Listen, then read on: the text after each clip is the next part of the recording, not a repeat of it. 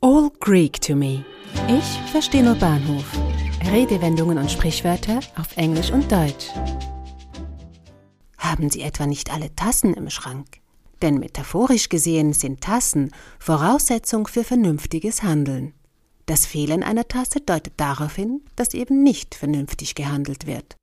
Weicht Ihr Verhalten oder Benehmen also von der allgemein akzeptierten sozialen Norm ab, geht man davon aus, dass in Ihrem Kopf dem Schrank in dem Falle, etwas verrückt, verschoben oder gänzlich fehlt, nämlich die Tassen.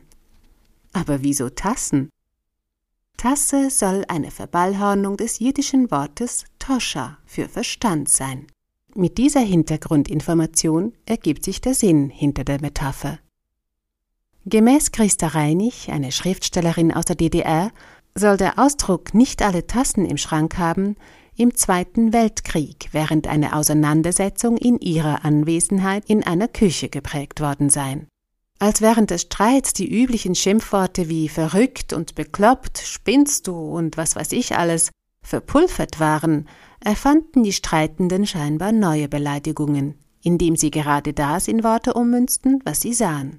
Zitat Ich nannte Vera einen von Mäusen angeknabberten Küchenstuhl, eine eingeweichte Tüllgardine, eine einzinkige Gabel. Sie durchschaute das System meiner Geheimwaffe und baute es nach.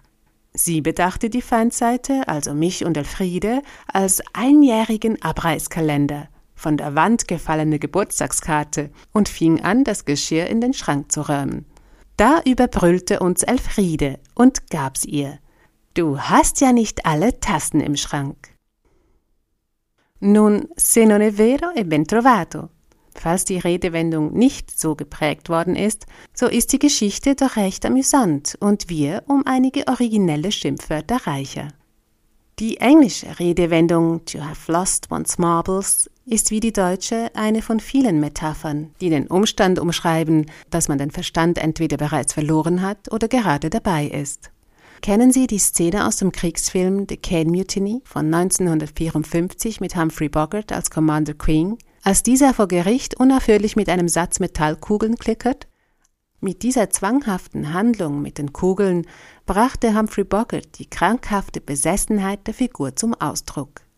Einige sind davon überzeugt, dass die Redensart To lose one's marbles seinen Ursprung in diesem Film hatte – doch die Redewendung ist erst gegen Ende des 20. Jahrhunderts in den alltäglichen Sprachgebrauch übernommen worden, und somit ist eine Verbindung zum Film eher unwahrscheinlich. Marbles sind im Englischen Murmeln ein beliebtes Spielzeug, mit dem Jungen sich früher gerne in ihrer Geschicklichkeit maßen. Wer anderen in einem Spiel die meisten Murmeln wegnehmen konnte, stand in der Rangordnung zu oberst. Die bunten Glasmurmeln waren für die Jungen ein regelrechter Schatz. Und eine plausible Erklärung, wie es zur Redewendung kam, ist, dass Marbles mit der Zeit ein Slang für Verstand wurde. Wenn man die Marbles verlor, begann eine verzweifelte Suche. Das hektische Auf- und Ablaufen der immer wieder gleichen Stellen und ein fester Blick auf den Boden in fieberhafte Suche nach dem verlorenen Schatz lässt sich durchaus mit dem Benehmen eines völlig verzweifelten Menschen, der den Verstand verloren hat, assoziieren. I must have lost my marbles when I decided to help her.